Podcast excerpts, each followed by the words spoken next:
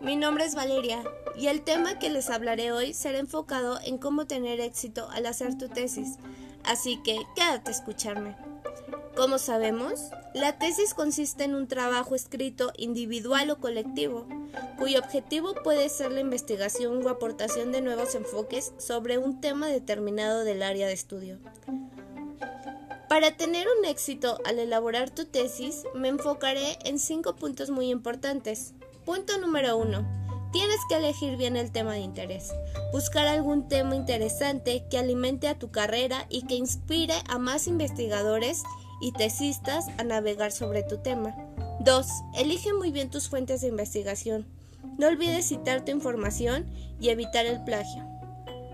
3. Limita los temas a a investigar, formula preguntas concretas e identifica las palabras claves que definen tu investigación.